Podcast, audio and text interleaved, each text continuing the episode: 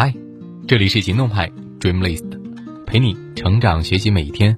我是行动君树皮，敢行动，梦想才生动。今天和你分享的文章来自进击的阿秀。最近有一条新闻特别让人揪心：一名刚被资助上完学的湖大硕士毕业生陈阳，在广州跳入珠江自杀。在整理遗物的时候。家人发现了他自杀前的十八篇日记，记录了他如何不能够接受跟女友分手，痛苦之下选择离开这个世界。感觉太心酸了呀！过去陈阳一直是家里的骄傲，父母一直觉得他的好成绩是这个贫困家庭当中唯一值得称道的事。陈阳呢，确实也很优秀，在爱心人士的资助下，完成了中南大学的本科毕业。后来，又在爱心人士的建议和资助下，考上了湖南大学土木工程专业的研究生。我看了记者对这个家庭的走访，感觉确实非常不容易。陈阳父母居住的房子，甚至连一块完整的玻璃都没有，家里呢，也没有像样的电器，甚至连吃饭，都得临时搭桌子。没想到，陈阳今年刚毕业，就因为跳江。殉情了，留下一双莫名悲痛的父母，守着儿子一地的荣誉证书，痛哭流涕。新闻上了热搜之后呢，网友们也是众说纷纭。有的说你没有穷过，所以你不懂，贫穷的人往往更加脆弱，他们的人生更加无法接受失败，他们也更加的敏感、自卑、脆弱。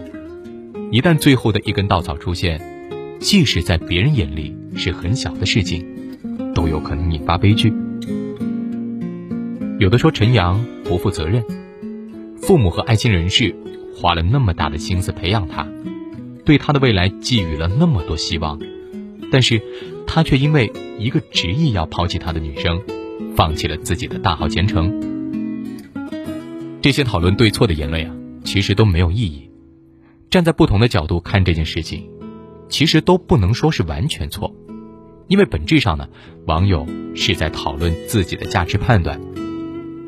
陈阳的痛苦，外人不能够感同身受，但是对于还面临相似情况的人，我认为搞清楚为什么很多痛苦难以承受，如何熬过这些痛苦，迎来更好的人生，是一件更重要的事情。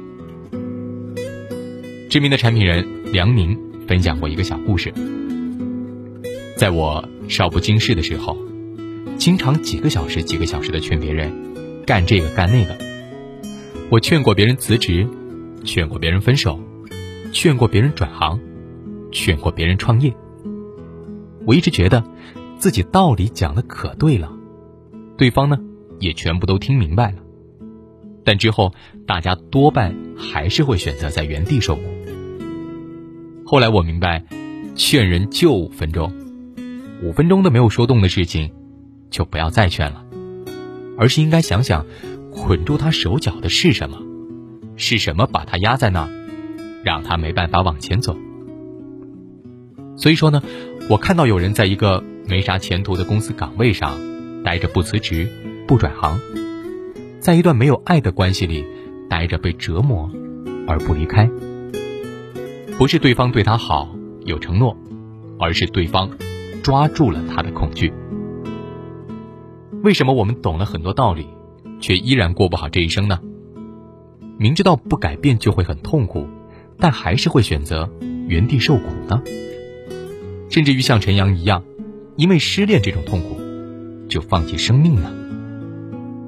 有人说这是蠢，有人说这是脆弱，有人说这是情深。有人说这是不负责任，其实都不是，这是对未来的恐惧。他们痛苦的不仅仅是自己失去的，更是怕失去之后得不到更好的。他们的想法是这样的：这次考砸了，我的人生就失去了意义；这次分手了，我的人生就不可能幸福；这次辞职了，我怕找不到更好的工作了。但是我们看到的真实情况，大多是这样的：下一次考好了的学生，会迅速的忘记上次失败的阴霾；觅得新欢的年轻人，会迅速深陷爱河；找到更好工作的员工呀，会对当下的生活更加满意。重要的不是你过去失去了什么，当下是不是痛苦，对未来是不是恐惧，而是你如何看待和使用这些痛苦、失败，还有挫折。问题的关键不在于你过去失去了什么，而在于当下和未来你能够得到什么。有人曾经，有人曾经问柳传志：“你最佩服哪个人？为什么？”听着满以为会是某个政商巨头，可是出乎所有人的预料，柳传志竟然回答说是刘晓庆。当时刘晓庆正因为税务问题在监狱服刑。柳传志说：“之所以佩服他，是因为他的坚毅。他在监狱服刑的时候，还每天坚持跑步锻炼，以便自己出狱之后能够更好的投入到工作当中。”我呢，其实多少有点理解刘晓庆的想法。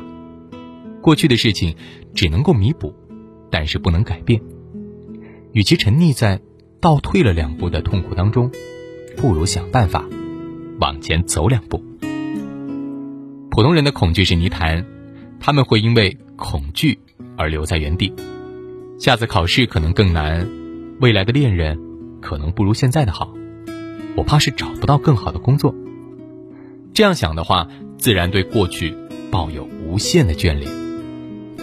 但是牛人的恐惧却是驱动力，他们是因为害怕未来无所成而必须要前行。下次考试，说不定更难，所以我要更加努力学习。未来想要找到更好的恋人，我得让自己更加优秀。未来想要找到更好的工作，我现在就得更加努力。积极的对待痛苦是非常重要的天赋，能够驱动你找到更好的自己。之前我有看过这么一个故事啊。有一个湖畔大学的学员，向阿里巴巴唯二永久合伙人蔡崇信提问：“过去这么多年，最让你难过的事情是什么？”蔡崇信的回答是：“好像没有什么难过的事，倒是经历了一些难处理的事。”这句话呀，其实非常的震撼。不管再怎么艰难的事情，都不会给他带来情绪上的起伏。就像稻盛和夫说的：“成功不需要无谓的情绪。”或许会有人质疑，人不是机器，有情绪再正常不过了。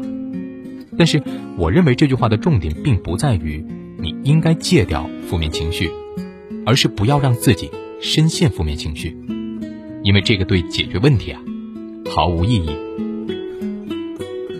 世上比你惨的人可太多了，你想要得到的。也不过就是陌生人的一句安慰，然后心安理得的趴在坑里不起来而已。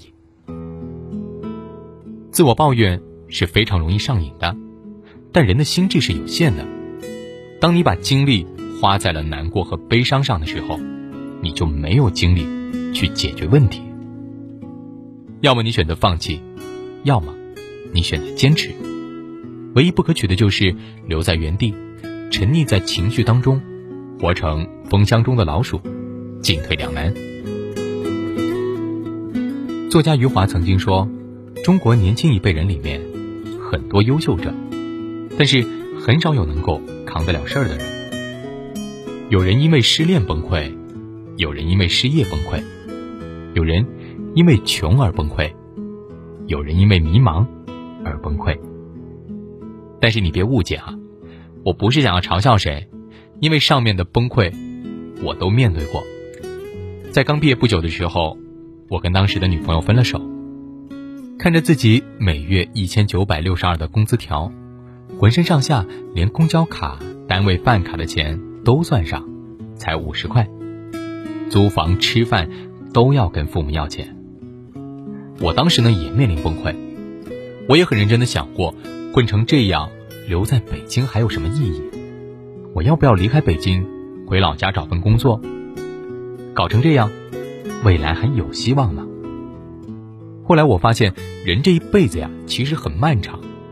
如果你把时间尺度拉到足够长，就会发现，除了生死，根本就没有事情能够一锤定胜负。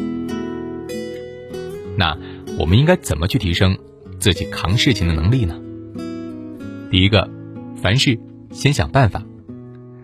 碰到一件事情，重要的不是痛哭流涕，而是积极的分析问题，思考解决办法。这实际上呢是一个心态的问题哈。有的人遇到问题就喜欢抱怨、后悔、难过，还有生气。实际上这些都没什么用，负面情绪完全不能够解决问题。当然，我不是说你不能够有负面情绪，而是告诉你应该节制自己，或者给自己规定一个时间窗口，在这个时间段之内想怎么负面都可以。但是，一旦过了这个窗口，就请你定下心来解决问题。第二，不让消极延伸。你得控制自己的情绪，不让自己的情绪影响别人和自己生活的其他部分。特别要注意，不要让自己成为祥林嫂，碰到所有的人都讲述自己的伤痛。这些东西除了让你伤痛更痛，还会影响别人对你的评价。实在是管不住自己的嘴呢，你就搞一个本子呀，把心里话都写出来。这个方法曾经拯救过我。一旦把焦虑写下来，就没那么焦虑了。第三，养成良好的生活习惯。老是有朋友说，一到晚上就有一种莫名的痛苦焦虑，到点就网易云。其实很大一部分原因是生活习惯不好。我可以分享给大家一段话。你话说的太多，你倾听负面情绪太多，你喝咖啡、喝奶茶太多，你睡得太晚，起得太早，你垃圾食品吃的太多，你运动太少。要是能够对你的身体好一点，你就会快乐的多。第四，培养成长性思维。为什么有人考六十分会不气馁，继续朝一百分努力？而有的人考六十分就会一蹶不振，甚至最后还不如六十分，就是因为前者是成长性思维，而后者是固定化思维。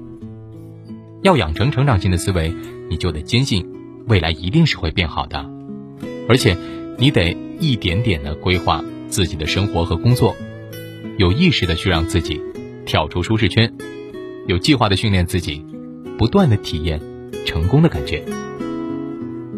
第五，做最坏的打算。人的一辈子呢，会遇到许许多多的困难，你永远都不知道，人这辈子呀，会遇到许许多多困难，你永远不知道哪一次是最大的考验。你能做的就是做好最坏的打算，然后再积极的准备应对策略。第六，抱定最好的希望。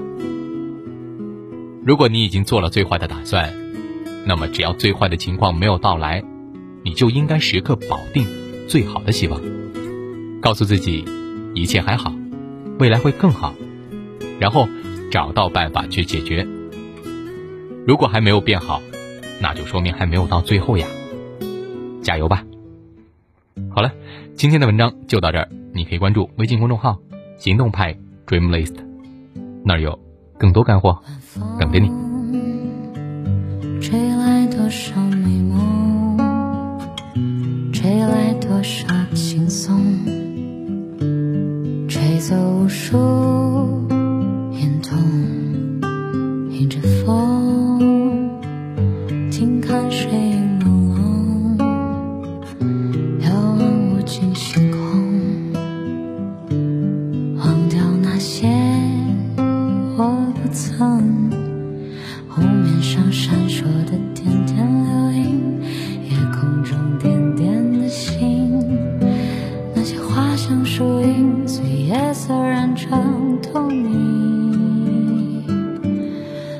风轻轻飘荡，心事都不去想。那失望也不失望，惆怅。也不惆怅，都在风中飞扬。晚风轻轻